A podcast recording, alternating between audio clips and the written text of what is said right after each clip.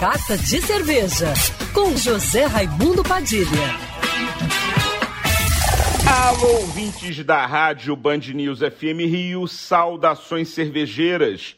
Bem-vindos ao Carta de Cerveja de hoje. Semana Santa é época de comer bacalhau, pescados e frutos do mar.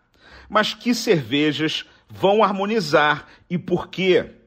Minha dica são as cervejas à base de trigo, sejam as German Weizenbier, mais conhecidas como Weiss, que são as tradicionais cervejas de trigo da escola alemã, sejam as famosas Witbier, que são as cervejas de trigo da escola belga e levam casca de laranja e semente de coentro para intensificar o sabor, ou ainda as cervejas wheat beer ou wheat ale, que são as cervejas de trigo da escola americana, mais puxadas para o lúpulo.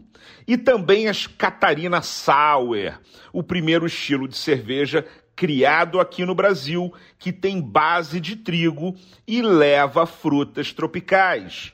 Outra cerveja que comumente utiliza trigo na receita é a Saison.